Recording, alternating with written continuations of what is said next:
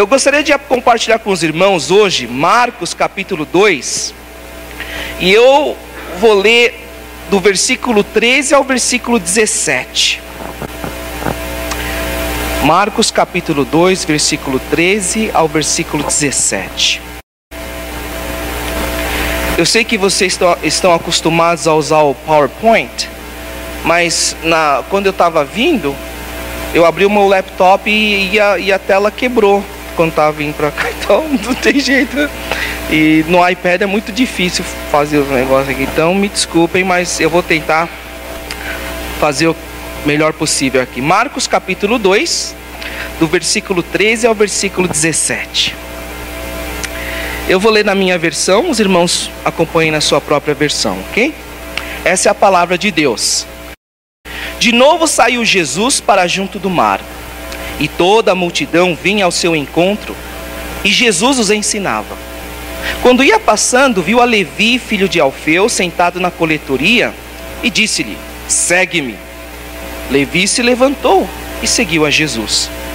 Achando-se Jesus à mesa na casa de Levi, estavam juntamente com ele e com seus discípulos muitos publicanos e pecadores. Publicanos é o título que se dava aos coletores de impostos naquela época. Então, quando você lê publicano, é, é o mesmo que coletor de impostos porque estes eram em grande número e também o seguiam. Então a casa estava cheia.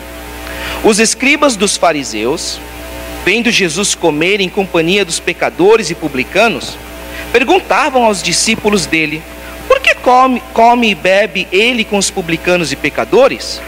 Tendo Jesus ouvido isto, respondeu-lhes: Os sãos, os sadios, não precisam de médico e sim os doentes. Eu não vim chamar justos, e sim pecadores. Amém. Um, irmãos, uh, eu sou um plantador de igreja, eu estou lá em Atlanta. Eu não sei se vocês sabem, mas aonde eu moro é 20 minutos norte de Atlanta. E lá tem uma, uma cidade que se chama Marieta. E Marieta é onde fica a comunidade brasileira. Tem muito brasileiro. A gente tem padaria, a gente tem, a gente tem supermercado, a gente tem muita coisa lá. Mas sabe o que acontece? A grande maioria dos brasileiros que moram naquela região não tem status imigratório. Eles estão ilegais nos Estados Unidos. Então muitos chegaram fazem 20 anos nos Estados Unidos e nunca tiveram a oportunidade de voltar. E isso faz com que a igreja em Marieta ou em Atlanta, a igreja brasileira, ela pare no tempo. Isso acontece não só com, com, os brasileiros, mas com os coreanos, com os indianos, com os chineses, com todo tipo de igreja imigrante. Isso é, é, é, é muito único de uma igreja imigrante, ela para no tempo. Então quer dizer, como, como a maioria dos brasileiros chegaram em Atlanta 20 anos atrás, se você for para Atlanta hoje visitar uma igreja brasileira, ela vai ser uma igreja brasileira de 20 anos atrás. Você fala, puxa, todo mundo parou no tempo? Parou. Parou. E, isso quando eu olho, me dói o coração. Sabe por quê? Porque eu cresci escutando que, como é que você sabe que você é inteligente? E eu cresci muito isso, porque eu, todo mundo, não sei porque ele olha para mim e acha que pensa que eu sou inteligente, mas eu não sou. Não sei porquê. Eles olham para mim e falam, você é bom de matemática. Não, eu sou brasileiro. Você pensa? Ah, não, não sou bom de matemática. Mas eu, ah, então, quando eu cresci, crescendo, eu escutei assim: que para você ser inteligente, você tem que ter um QI bom, coeficiente de inteligência. Era assim que as pessoas mediam a inteligência. Ah, você é inteligente porque seu QI é bom. Depois, quando eu comecei a frequentar a faculdade, eles mudaram isso aí era o coeficiente emocional. Não adianta ser só inteligente. Como é que eu sei que você é realmente inteligente? Você tem que ser emocionalmente inteligente, estável. Se você sabe se portar emocionalmente bem em diversas situações, ah, você é uma pessoa verdadeiramente inteligente. Mas eu acredito que hoje a gente pode medir isso porque o mundo está mudando demais. O mundo hoje é globalizado. Queira você goste disso ou não, a gente vive numa sociedade globalizada. Você sai daqui, você vai encontrar não apenas brasileiros, mas você vai encontrar bolivianos, peruanos, coreanos, chineses, uh, haitianos, pessoas de diversas nacionalidades. Isso nos Estados Unidos e no Brasil. Então eu acredito que para você ser uma pessoa não inteligente, mas uma pessoa capacitada a viver no mundo hoje, você tem que ser uma pessoa que consegue tem um alto coeficiente de culturabilidade, não sei se essa palavra existe. Uma pessoa que facilmente interage com diversas culturas. E isso é muito difícil. Sabe por quê? A última vez que eu vim, eu visitei os Estados Unidos foi em 2009. Eu tinha finaliz... eu tinha, eu terminei meu ministério lá, fui ordenado em 2009 no Canadá. E eu falei assim, pronto. Porque eu saí, eu saí do Brasil falando assim, não, eu vou sair do Brasil porque eu, eu, eu preciso ser discipulado. Esse foi o meu objetivo. Eu não tenho ninguém para me discipular aqui. Mas Deus está Deus tá me mostrando na minha na palavra que eu tenho que ser discipulado. E eu busquei, eu fui, fui estudar. E eu estava com fome, espiritualmente falando. Falei assim, ah, e agora? E agora? Eu orei a Deus e falei, não, vamos para os Estados Unidos. E a gente foi. Sempre com a vontade de voltar. 2009 chegou, fui ordenado, acabou tudo. E aí, vamos voltar? Vamos voltar. Vamos ver se dá para a gente voltar. Vamos passar um mês nos Estados Unidos, no, no Brasil. E foi um choque para mim. Foi um choque. Eu tive que reaprender muita coisa. Eu não consegui me adaptar em duas semanas. Eu estava meio que doido. Meus filhos sentiram diferença, principalmente meu filho mais velho, assim, escola, assim, e não dá. E aí foi aí que a gente decidiu, não tem como mais voltar pro Brasil. Pro, pro Brasil. Voltei agora, fazem sete anos, para visitar. E aí, a primeira coisa que me deixou assim, que eu estou reaprendendo, quem é que foi que trocou essas tomadas? Não, eu, eu, eu, eu tô na casa da minha sogra. eu tô na casa da minha sogra. E eu preciso. A gente usa esse celular, assim, a primeira coisa tem que recarregar, porque isso aqui. Eu tô lá e eu vou lá na tomada. Que negócio é esse? Eu falei, pô, ela já inventou um negócio novo aqui. Que negócio é esse aqui? Eu falei, e tudo daquele jeito estranho, eu nunca vi isso aí. E agora todo lugar, mas está sendo um sacrifício para mim conseguir uma tomada, porque eu tive que comprar um adaptador. Mas que, de quem foi essa ideia de trocar as tomadas? Essa foi o primeiro choque. O segundo choque, é, o trânsito está horrível em São Paulo. Tá tá um negócio assim selvagem, assim, é um eu fiquei assustado assim. Eu outra, eu não sei se eu consigo dirigir assim, mas em, e, e alguém inventou de agora colocar radar em tudo quanto é lugar. É um negócio devagarzinho assim, eu fico eu fico agoniado dirigindo. Mas, é. A outra coisa é agora todo lugar que eu vou pede meu CPF. Na minha época eu não pedia CPF, a gente guardava em casa CPF. Não dava para ninguém o CPF, mas moça, você, e o CPF? Para que você quer o CPF? Não, CPF na nota, mas para que o CPF na nota? Aí, a, a, pessoa fica, fica brava comigo. Pô, você está pedindo essa agora? Agora você está perguntando isso aí? Ah, não, deixa. Mas para que o CPF na nota? Eu não entendi até agora. Ah, mas, é. Então tem, então tem isso que a gente tem que reaprender. Mas, apesar de todas as coisas, todo mundo tem que aprender. O brasileiro é um povo especial. Nunca deixei de acreditar nisso. Nunca deixei de acreditar nisso. Fui para o Canadá, fui para os Estados Unidos. Não tem povo mais especial do que o povo brasileiro. Não apenas porque é o meu povo. Não apenas porque brasileiro é assim, você vê três vezes e já é amigo do cara. É, você vai no ônibus, toma ônibus três vezes com o mesmo cobrador, já está chamando o cara pelo nome, vamos fazer um churrasco junto. Né? brasileiro tem isso, mas não é por causa disso. O brasileiro, e não é apenas eu que estou falando, o brasileiro ele consegue se adaptar muito fácil em diferentes culturas. O Canadá tá, sabe, ah, sabe disso, diversas universidades americanas sabem disso, por isso que eles querem o estudante brasileiro. Então, o potencial missionário do Brasil é muito grande. Você pode, você coloca um coreano, o coreano vai passar um. O cara vai sofrer. Mas você bota um brasileiro, tá, Ah, o cara tem que aprender um negócio, mas tem um jeitinho que ele consegue se adaptar e muito fácil, mais rápido que qualquer cultura. E Deus pode usar isso de maneira tremenda. Mas vai convencer o americano disso. Aí esse é, esse é o meu trabalho. Mas eu creio, eu creio que o brasileiro tem um potencial cross-cultural muito grande. E eu acredito que a gente tem, que, tem muito, a gente pode acrescentar muito na obra de Deus se a gente usar esse potencial missionário. Por isso que uma das razões que eu vim para cá é com o objetivo de levar um grupo de pessoas no ano que vem para os Estados Unidos. Olha, vem cá, vamos pegar esses quatro líderes aqui do Brasil vamos levar para os Estados Unidos e vamos aprender com o americano como é que eles trabalham em não apenas evangelizar o pobre, mas discipular e trazer o cara para a igreja. E aí agora vamos trazer alguns americanos dos Estados Unidos para cá e vamos aqui, ó, só vem ver como é que o brasileiro faz igreja, ver como o brasileiro é em termos de relacionamento, em termos de, de, de inteligência cultural, e aí você vê. E aí criar um movimento de igrejas, de líderes que podem impactar não apenas o Brasil, mas impactar os Estados Unidos. Porque você vê hoje que o Brasil, que os Estados Unidos é uma nação dividida politicamente, culturalmente, racialmente. Você vê no, no, no, no noticiário que está acontecendo entre os afrodescendentes e os brancos. E eu acredito que o brasileiro tem um potencial e tem muito que mostrar.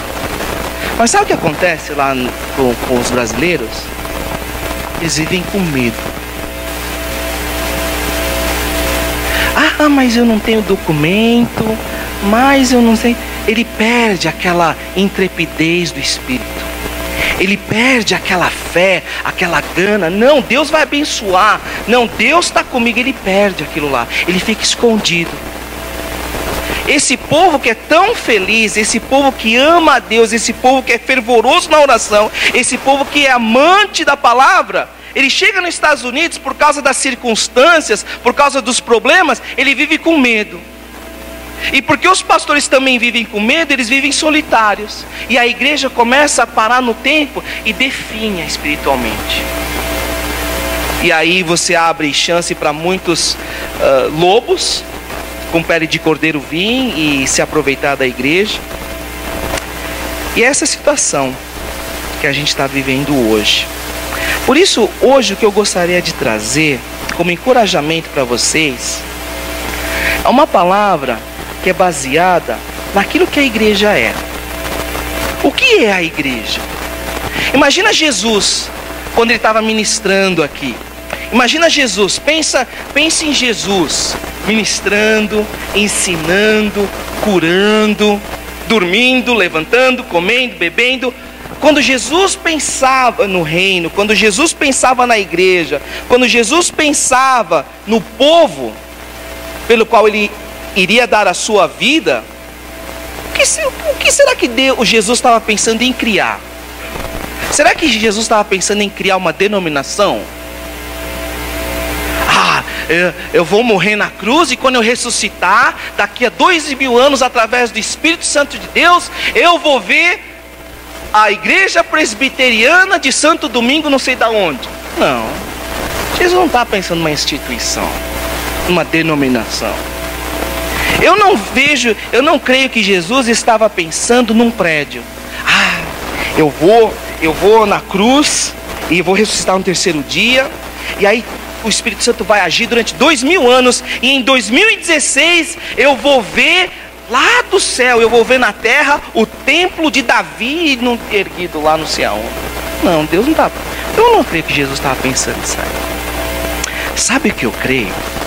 Eu creio porque eu vejo na palavra que Jesus, quando ele morreu, ressuscitou e ministrou aqui nessa terra, ele estava pensando num grupo de discípulos que iriam transformar o mundo através do evangelho e do amor de Deus. Não era prédio, não era mármore, não era instalação, não era, não era placa de igreja ou o nome do pastor em letras douradas. Não, Jesus estava pensando num grupo de discípulos que iriam sair ao mundo, alcançando outras pessoas através do evangelho e do amor de Deus. Só que parece que a igreja, não só a, a, a, igreja brasileira, mas parece que a igreja no mundo inteiro agora, a gente está meio que confuso. A gente parece uma empresa que esqueceu o que, que a gente está vendendo, por que a gente está trabalhando. Parece que a gente agora perdeu o foco, a missão. Parece que a gente agora está.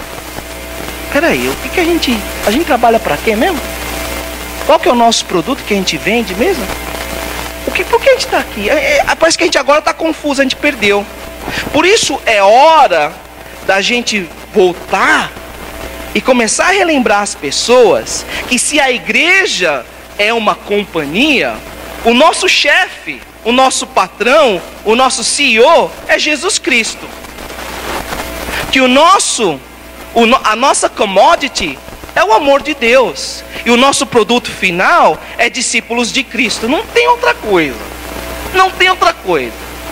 A igreja é a igreja do Senhor Jesus Cristo que existe para pregar o evangelho do reino de Deus e fazer discípulos de todas as nações através do amor de Deus. Essa é a igreja.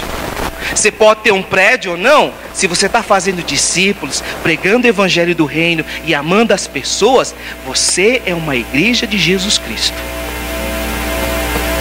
Agora, eu posso ter uma igreja que tem 4 mil filiais. Cada templo é feito de mármore, que aquela instalação que é O10, tem banheiro para tudo quanto é lugar, não tem preocupação, tem lugar para as crianças, tem classe para os idosos, é tudo. Mas se não tiver o amor de Deus, pode falar que é igreja. Se a gente está trazendo milhões de pessoas para estádio, a culto da fogueira, para culto da, da, do cajado, mas se a gente não está fazendo discípulos, a gente está trazendo pessoas no atacado, mas se a gente não está formando discípulos, será que é essa é a igreja que Jesus tinha no coração? Será que a gente, quando a gente vem para a igreja e a gente faz tudo, mas a gente não está escutando o Evangelho de Cristo, a gente não está escutando as boas novas do reino, será que a gente pode falar que nós somos uma igreja que é sadia e está alicerçada no Senhor Jesus? Olha aqui essa passagem, olha aqui essa passagem que interessante aqui. Jesus estava ensinando e aí tinha uma multidão seguindo Jesus. E era muito comum Jesus ensinar e as pessoas chegarem assim e seguirem Jesus, porque Jesus era um profeta e era um, um, um, um, mestre da palavra muito famoso. Muitas pessoas não criam que Jesus era Deus, mas eles escutavam que Jesus tinha o poder da palavra, e muita pessoa, muitas pessoas, por curiosidade, seguiam a Jesus. Então tinha uma multidão outras viam por causa das curas, outras viam por causa que queriam que Jesus fizesse algo por eles. Então muitos seguiam a Jesus e Jesus continuava ensinando as pessoas. Mas o que é interessante nessa palavra é o seguinte: que Jesus andando, ele vê um indivíduo chamado Levi.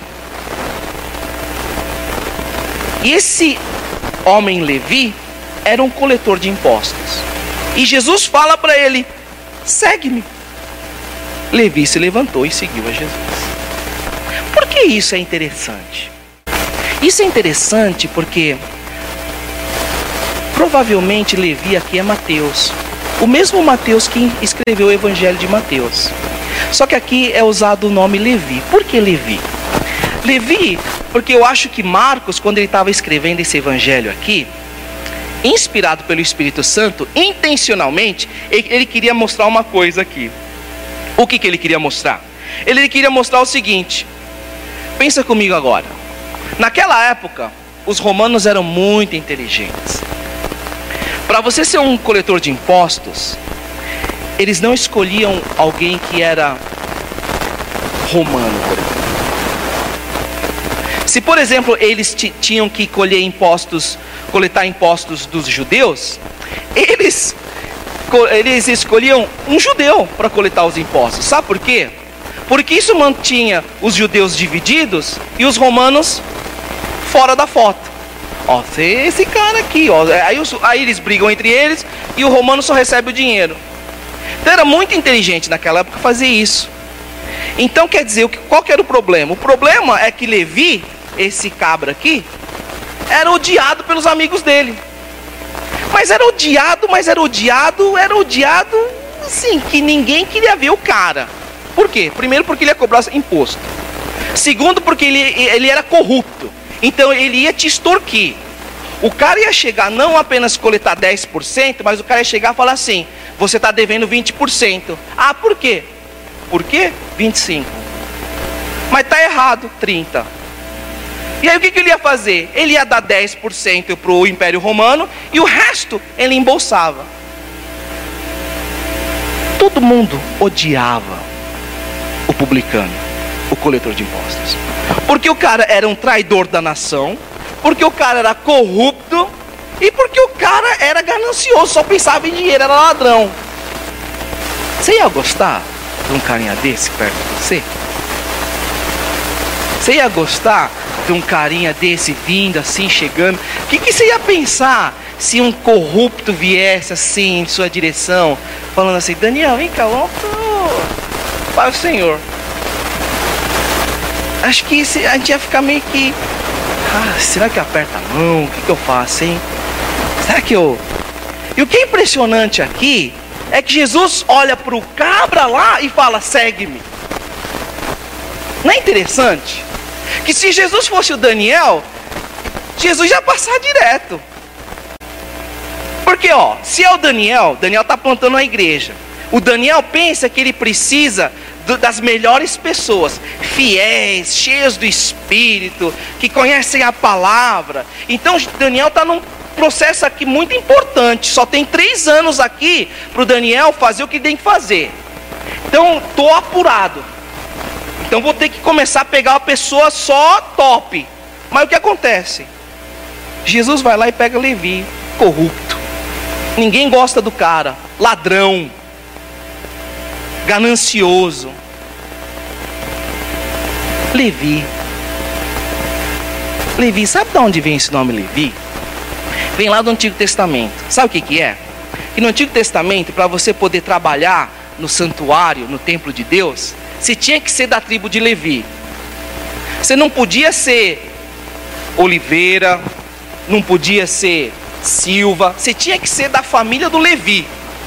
Se você fosse Oliveira, por mais que você soubesse tocar, por mais que você soubesse trabalhar com madeira, você não podia trabalhar no santuário. Não, mas eu tenho coração na obra. Não pode. Por quê? Seu sobrenome não é Levi. Seu sobrenome não é Levi. Mas eu tenho talento aqui, ó. Vou, porque eu vou mostrar para você, pastor. Não pode. Porque você não é da tribo de quem é esse cara aqui? É um cara que era para estar tá trabalhando pelo reino de Deus, mas por causa da ganância e da corrupção dele, ele está trabalhando para o reino do homem. Quem é que vai escolher um cara que não está interessado no reino de Deus? Quem é que com apenas três anos de ministério vai escolher um homem que é corrupto e que só pensa no reino de Deus e não tem no coração o reino de Deus? que só pensa no reino do homem. Quem? Quem vai escolher? Daniel? Não. Jesus escolheu. O que, que a gente pode aprender com isso aqui? O amor de Deus é tremendo, é radical. Sabe por quê?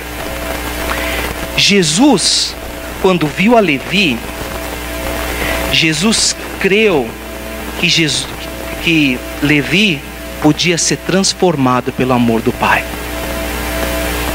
Será que a gente não está precisando um pouco dessa fé? De que Deus pode transformar as pessoas, que o amor de Deus pode transformar as pessoas, que o amor de Deus pode transformar Levi, corrupto, ganancioso, em alguém que agora é útil para o reino de Deus, aquele que estava caído, que deveria ser um servo de Deus, mas que por causa do pecado está caído, mas que se a gente amar, que se a gente amar que nem Jesus amou, que se a gente crer não no homem, mas crer que Deus pode transformar vidas, será que aquela pessoa não volta a ser um levita verdadeiro em nome de Jesus? A questão é agora, meu irmão e minha irmã, é pensar: será que na minha vida agora não tem um levita que está caído aí? Talvez é um parente que andou na igreja faz muito tempo e que aquela pessoa só precisa, sabe do que? Daquele amor que nunca desiste o amor de Jesus. Porque o amor do mundo é um amor que desiste fácil. Enquanto você está fazendo aquilo que eu espero de você, aquilo que eu gosto, ah, vem cá. Mas aí é só eu sair um pouquinho, você sair um pouquinho daquilo que eu não gosto, do que eu gosto, que aí eu falo assim: não, você não está em Deus. Será que as nossas igrejas não precisam mais desse amor que não desiste das pessoas, que crê até o último instante que o miserável, que o ladrão, que o assassino pode ser transformado pelo amor do Pai? É por isso que as nossas igrejas facilmente se tornam comunidades religiosas que por fora parecem cheias de vida, mas que se a gente olhar, o Espírito Santo já não age há muito tempo, porque o amor se apagou. É por isso que Deus tem colocado no meu coração essa visão cross-cultural. Não é porque eu gosto de chegar e, e chegar e, e, e atiçar as pessoas, mas é porque eu quero que as igrejas lá dos Estados Unidos, as igrejas americanas, abram as portas para o imigrante. Ah, eu amo a Deus. E o próximo? Ah, eu amo também. Ó, tem um grupo de brasileiros aqui querendo louvar a Deus e eles estão precisando de um lugar aqui. Ah, não, mas brasileiro é bagunça demais. Pode isso? Não é de Jesus a obra? Não é de Jesus o prédio? Não é tudo que a gente faz, não é nome de Jesus? Então cadê o amor de Jesus? Ah, tem um grupo de coreano aqui está precisando de um lugar, eles amam a Deus. Ah, que bênção! Olha, Deus, a glória a Deus está fazendo a obra aqui. É, mas agora eles foram botados para fora, porque o aluguel subiu lá e estão procurando lugar. Será que dá para eles usar por um tempo seu, o, a sala das crianças aqui? Ah, não. Porque, ah, coreano, quando eles comem a comida, é, tem um cheiro que não dá, não. E cadê o amor de Jesus? Será que Jesus ia ligar para o cheiro, para a cara? Será que Jesus ia ligar para bagunça? Jesus não ligou para esse cara bagunçado aqui cheio de pecado. Será que a gente tem que ligar para isso? Eu estava pensando aqui e pensando nessa palavra aqui, que olha o que acontece. Jesus é Jesus, é demais. Jesus não apenas chama Levi, mas Jesus vai comer com o cara na casa dele. Porque se tem uma coisa que a gente não gosta de arriscar, botar, assim, de, de sujar, é o nome. Eu, não, a coisa mais importante que a gente tem é o nome, é a reputação. Então quer dizer, eu sou um cara santo, sério. Então as pessoas que eu ando são as pessoas que realmente acrescentam a minha reputação, pessoas que corroboram a minha, meu andar com Deus. Mas quando eu olho Jesus é totalmente diferente, eu não sei porquê.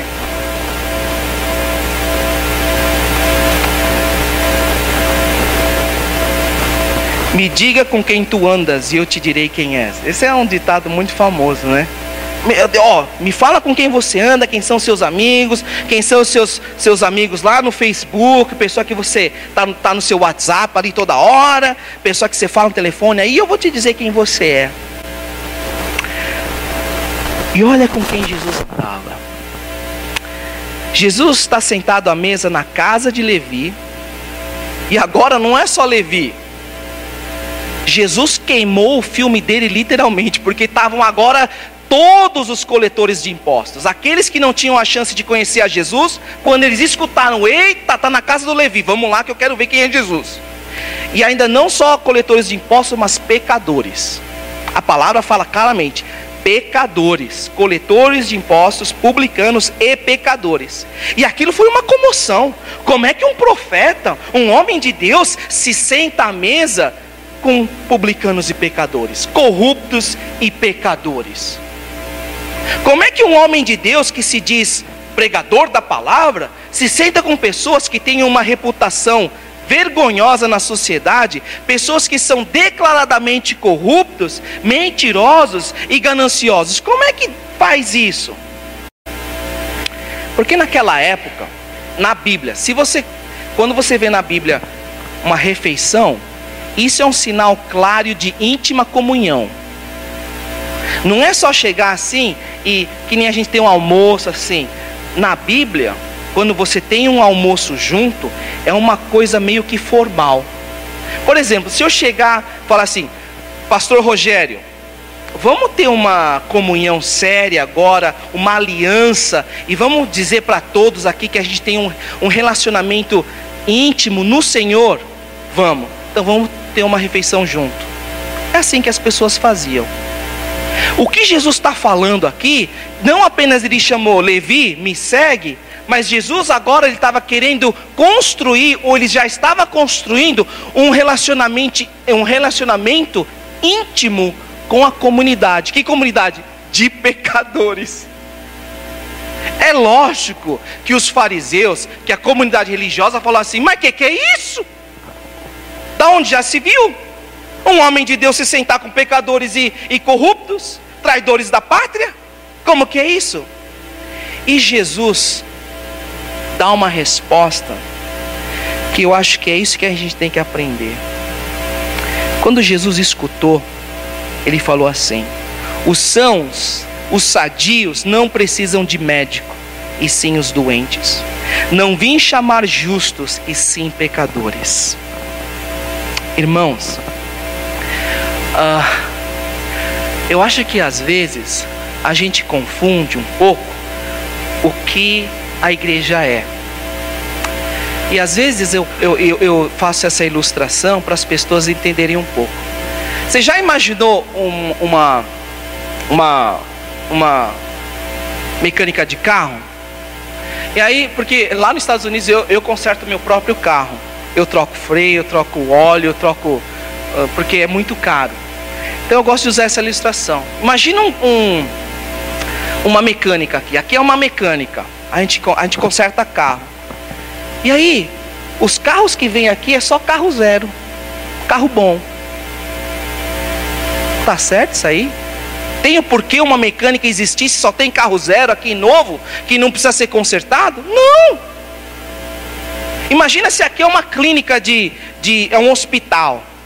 E aqui só vem pessoa que não precisa de médico, tá todo mundo são pressão tá 10, o açúcar tá controlado, tá, o colesterol tá lá, tô sadio. Ah, você tá doente? Não, aqui não é lugar para você. Mas é hospital? É, mas aqui a gente só cuida de gente que tá boa. Carro tá quebrado aqui, o cara tá vindo. E aí, dá para ver o freio agora? Não. Por quê? Hum, aqui a gente não cuida do carro que, que, que do seu tipo. Aqui na mecânica, é, mas estou vendo que está cheio de espaço aqui, você não pode olhar meu carro? Não. Por quê? Porque aqui é só para carro zero. Eu acho que às vezes, irmãos, nós agimos assim. Quando a gente espera que a pessoa venha para a igreja completamente sã, sem pecado nenhum. Às vezes a gente espera que a pessoa, por si só, sem Jesus, sem o Evangelho, sem discipulado, ela, ó, você vai lá, trata do seu pecado, do, sei lá, dá um jeito aí, vai consertar teu casamento, vai pagar o que você deve, vai fazer o que você tem que fazer, vai cuidar da sua, do seu vício lá fora. Mas quando você chegar aqui, ó, tem que estar 100%. É esse o amor de Cristo. É esse o amor que abraça as pessoas e mostra o amor do Pai. É esse amor que transforma, amor radical, o amor que coloca em risco a reputação. O que eu mais quero é a, é, é, é a igreja lá em Atlanta, lá em Marieta, ter uma reputação. Ah, lá só vai pobre. Glória a Deus. Ah, mas aquela igreja lá só vai gente arrebentada, quebrada, só vai drogado. Glória a Deus, porque é isso que Jesus veio. Ah, não, aquele pastor só quer saber de gente que está detonada da vida. Amém, amém. Porque aí eu estou fazendo um pedacinho do que Jesus fez. Ah, mas aquela igreja não é para nós. Por quê? Porque aquela igreja só vai quem está desesperado. Glória a Deus, porque é para isso que Jesus está: para o desesperado, para o cansado, para o arrebentado, para aquele que precisa escutar o Evangelho. Porque o Evangelho é boas novas. Irmãos, eu estou aqui porque eu preciso da oração de vocês. Vocês não sabem a batalha espiritual que é estar tá aqui. E quando eu vou e eu falo para os americanos tudo isso, eles fazem assim. O coração tá assim. Com a cabeça eles fazem assim, é, mas o coração tá assim. E, e, e, e a razão que eu vim para o Brasil é vir para o meu povo, porque o meu povo sabe o quanto o povo lá precisa. E o que a gente precisa é de oração. Irmãos, foi uma batalha estar tá aqui. Vocês não sabem a batalha que foi. Que se eu falar é mais uma pregação, eu já a gente já perde o almoço hoje aqui. Mas foi uma batalha e está sendo uma batalha. E eu preciso da oração de vocês. No dia que você escutar coreano, gente, ora por mim. No dia que você pensar, qualquer coisa que vinha essa, na sua cabeça, aquele cara que estava, ore. Porque a gente, eu preciso da sua oração. A gente não faz a obra de Deus sozinho. Não tem, não tem salvador da pátria. O salvador da pátria é Jesus. A gente aqui, tudo precisa um do outro. A gente é só mais um. E os pastores lá em Marieta, eles precisam acordar. Quando a gente estava na reunião lá, o pastor estava todo mundo levantando e falando assim: Eu me sinto sozinho. E está sendo uma batalha a juntar os pastores para orar junto. Então, irmãos, o que eu gostaria de pedir para vocês é que os irmãos orem por mim. Eu preciso muito da sua oração, porque Deus está agindo e tem muita gente que precisa desse amor de Jesus.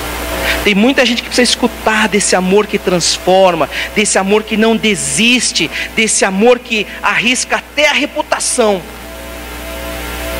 Porque esse é o amor de Deus. Jesus não teve vergonha de morrer na cruz por mim.